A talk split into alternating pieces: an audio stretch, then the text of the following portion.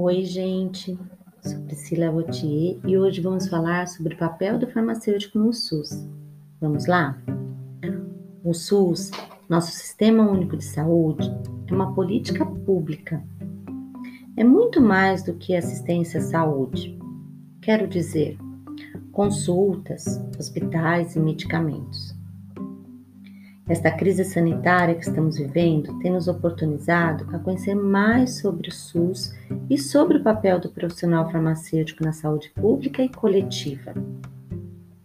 Temos visto profissionais prestando seus serviços não apenas no balcão da farmácia ou drogaria, como muitos pensam.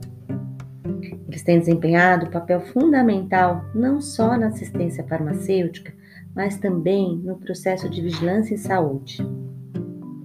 Convido vocês para um encontro na próxima segunda-feira para conversarmos mais sobre o papel deste profissional no SUS. Tragam suas questões, curiosidades. Espero vocês. Até lá!